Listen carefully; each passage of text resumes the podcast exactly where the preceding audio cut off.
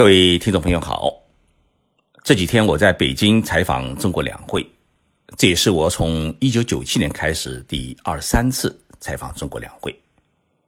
今年的两会有不少的代表委员提出了各自的提案，其中有一项提案呢比较成话题，那就是全国政协委员、北京阜外医院主任医师奥虎山先生提出的。他认为啊，应该建立一个告老还乡制度。鼓励处级以上的政府官员和有一技之长的科技人员，在退休之后呢，回到自己的老家，为家乡去贡献余热。我觉得这个提案是相当的好。告老还乡，自古以来呢，是我们中国官僚社会的一项制度。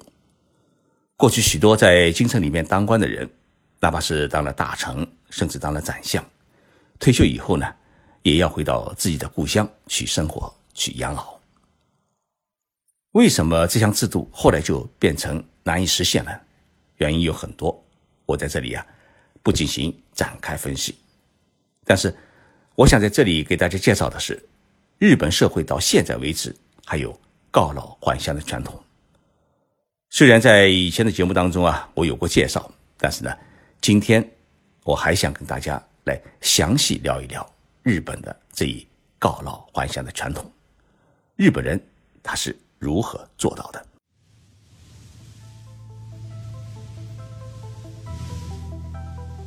任你波涛汹涌，我自静静到来。静说日本，冷静才能说出真相。我是徐宁波，在东京给各位讲述日本故事。日本的九州地区有一个大分县。这个大分县呢，有很多的温泉。收听《静说日本》节目的听众朋友啊，说不定还去过。比如说像别府、游步阴，都是日本著名的温泉圣地。大分县还有一位著名的政治家，叫春山富士。春山先生在九十年代中期啊，担任过日本首相，同时他还发表过承认侵略历史的春山谈话。今年已经九十四岁的春山先生，在二零零年，也就是在自己七十六岁的时候啊，他决定不再担任国会议员，离开东京，回到自己的老家大分县大分市。我去过春山先生家有五次，那个家是他在五十年代的时候买的一个老式的平房的旧房子，已经有一百多年的历史。他回来之后呢？进行了重新的整修，还整修出一个漂亮的日本式的小庭园。家很小，全部加起来也就是四个房间。那个小客厅实际还不到十平方米。春山先生的父亲是一位渔民，他是正儿八经的平民子弟。虽然贵为一国之首相，但是退休之后呢，回到自己的家乡，门口没有警察站岗。也没有政府配备的秘书和医生，也没有政府配备的公车。他的夫人腰不太好，所以呢，上超市买菜都是春山先生自己干的活我去采访他的时候啊，几次看到他骑着自行车从超市回来，一个完美的平民首相的形象。大家是不是看到过一张春山先生骑自行车照片？那就是我拍的。我们许多的听众朋友。看到这张照片，都会有无限的感叹。春山先生离开繁华的东京，回到自己的老家，他并没有感到寂寞，相反的，他感觉到很舒心，因为在春山先生周围有许许多多跟他一起工作过的同事和战友。因为大分市是他政治生涯的起点，因为他最初是在大分县当县议员。只是感叹，以往的同学都已经老去，活着的已经不多。春山先生每天早上起来以后，就骑个自行车到公园里面啊，与市民们一起打太极拳、聊天。他说他是群主。有一次，他带我去一家日本的寿司店吃饭，接待他的老板娘是四十多岁，见到春山先生，称他为老叔，因为在他妈妈当老板娘的时候。春山先生就已经是这家店的常客，所以呢，双方感觉到是十分的亲切。春山先生告老还乡，他始终坚持一个原则，就是不干预当地的政府行政，更不会为哪一位亲戚朋友的私事给当地政府施加压力。他只有在当地政府希望他出席某一项活动的时候，他才会露个脸。但是，春山先生为家乡最愿意做的一件事，就是加强大分县与中国的关系。无论是开辟空中航线，还是大分县企业去中国投资，春山先生都是亲力亲为。除了春山先生之外呢，大分县还有一位传奇式的政治家。在自己退休之后呢，回到家乡，这位政治家就是现在的大分县知事广濑胜正先生。大分县相当于中国的一个省，县知事就相当于一个省长。大分县知事广濑先生出生于一九四二年，今年已经是七十七岁。七十七岁还在当省长，在我们中国啊是不可思议，但是呢，在日本是属于很正常，因为。他是县民们投票选举出来的。广濑先生毕业于东京大学法学部，毕业以后呢，就考入了日本经济产业部工作。一九九一年，他担任过当时的日本首相宫泽喜一的秘书官，此后呢，担任过经济产业部的贸易局长、产业局长，最后呢，当到了事务次官，也就是经济产业部的常务副部长。在日本的官僚体制当中，官僚最高只能当到四五次官。二零零二年，广濑先生是六十岁退休，他没有选择留在东京生活，而是决定告老还乡，回到阔别了四十多年的故乡去。我在二零一三年的时候去采访过他，问他一个问题：“您的祖上是干什么的？”他告诉我，他的爷爷是一位。儒学家，而且还是一位著名的诗人，对于中国的儒家文化和唐诗宋词很有研究，还喜欢种兰花。大分县距离东京比较远，飞机呢要飞两个多小时。离开东京就意味着离开了日本的政治、经济、文化中心。广濑先生回到自己老家之后呢，他决定要用自己的人脉资源。和长期从政所积累的经验，为家乡呢做点事情。所以，他告老还乡之后，并没有去养鸟种花，而是去参加了大分县知事的竞选。回到家乡的第二年，广濑先生就被选民们选为县知事。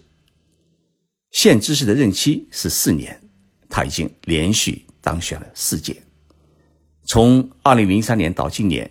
已经当了整整十五年的县知事，为大丰县争取中央政府的各种资源，为大丰县引进投资、发展旅游业做出了杰出的贡献，深得大丰县县民的敬重。广兰先生告诉我，晚年能够回到自己的家乡，在有生之年能够为家乡贡献一份余热，这是一件光耀祖宗的事情，是自己作为一位大丰县人的。荣耀和骄傲。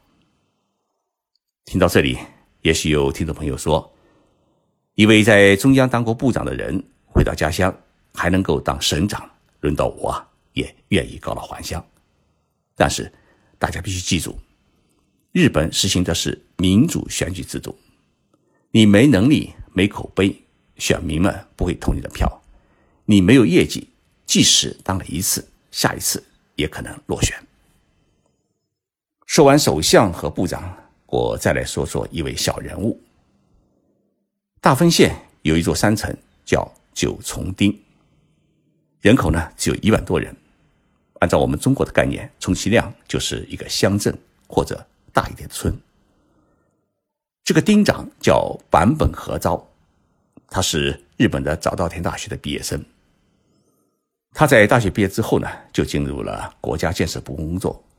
当到了一名科长，这个科长呢，就相当于我们中国中央部委的一个处长。然而，在一九九一年，他毅然辞去在中央机关的工作，离开东京这个繁华的大都市，回到了自己的老家来竞选丁长。名牌大学的毕业生的智慧，加上在中央机关当科长的经历，坂本先生管理这么一个小山城，他的理念、他的能力就远远超过了一般人的智慧。九重町是一个以旅游和农业为主的山城，温泉很多，同时呢，农副产品也十分的丰富，不仅种植水稻，而且呢，有各种各样的蔬菜和水果，但是交通十分的不方便。如何才能吸引外地的游客来九重町？这是坂本先生当上町长之后啊，他一直在思考的一个问题。九重町有一个大峡谷，坂本当厅长以后呢，就提出一个设想，要在这个大峡谷之间呢架设一条日本最长的吊桥。这个想法立即遭到了一部分人的反对，原因很简单，因为当时整个九重町的财政收入一年。才只有二十五亿日元，但是呢，造桥所需要的费用是二十亿日元，这几乎是整个九重町一年的财政收入。那么，这个桥造好以后，能否保证给九重町带来收入？如果不能带来收入的话，那么整个町的财政就要破产。经过长达五年的磨合，町议会呢，最终批准了大桥的建设计划。二零零六年，这座长三百九十米、高一百七十三米的日本最长的吊桥建成了。站在这座名为“九重梦”大吊桥上，你不仅可以看到两大瀑布，秋天呢，更可以看到两岸的红叶；冬天可以看到三百六十度的雪景，春天可以看到满山的樱花和杜鹃。过桥的参观费是每人。五百日元，相当于是三十块人民币。仅仅过去七年，大桥就全部收回了投资。这座当年遭到一部分人反对的大桥，如今成了整个九重町的摇钱树。因为这座大桥，整个小山城的财政收入居然在日本全国的町当中是排名第五位。按照我们中国的概念，就是全国百强县的第五位。由于财政收入丰厚，因此当地的孩子从出生到中学为止，实行的是免费的医疗、免费的教育，同时考上大学的给予特别的奖学金，老年人的医疗也实行了特别的减免制度。丁政府边上还有一个免费的养老院，这样的福利待遇在日本吉他农村是很少见的。这就是在中央机关当过干部的人告老还乡之后。才有的一种视野和魄力。所以从这个角度来讲，告老还乡是一项很好的传统。它不仅能够给家乡带去巨大的政治资源和社会资源，更重要的是，它还能给家乡带去很好的一个战略眼光和发展的新思维。但是，日本能够实行告老还乡，是因为它具备了各种条件和环境。首先，日本实行的是土地私有制，也就是说，即使自己在京城里面当官，但是在农村家乡，他还有祖上传承下来的土地和房子。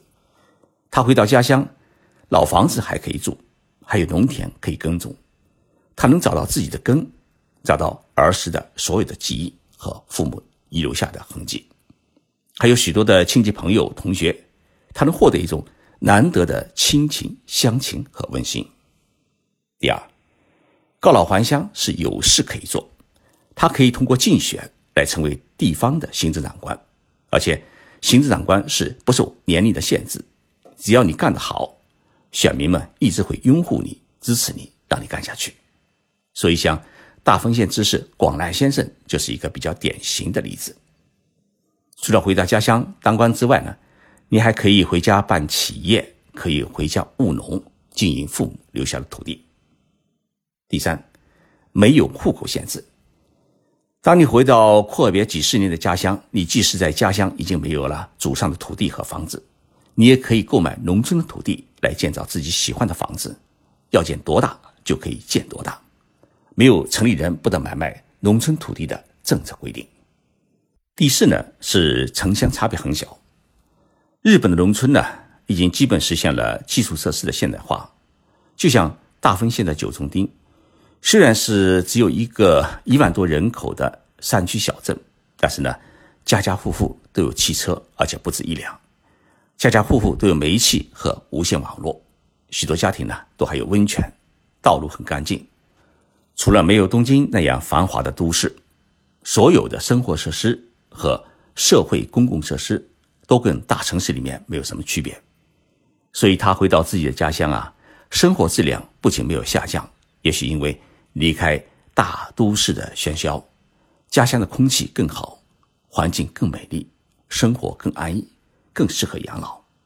第五，日本实现了全国统一标准的医疗保障制度，像当过首相的村山先生和留在家乡的老太太们，他们的医疗保障待遇是一样的。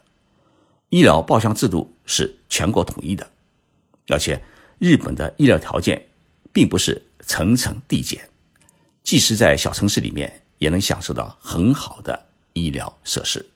因此呢，告老还乡，健康医疗也可以获得最有效的保障。以上条件呢，是日本许多人在退休之后选择告老还乡的一个重要的环境因素和社会因素。我想。当我们中国的农村也具备了这些环境和社会因素的话，那么在京城里面当官，或者在大企业里面当高管的话呢，退休之后也有可能会选择告老还乡，哪怕是一年回去住上几个月，也是有可能的。这样的话呢，我们政协委员的这一提案也会成为一种社会的新时尚和新潮流。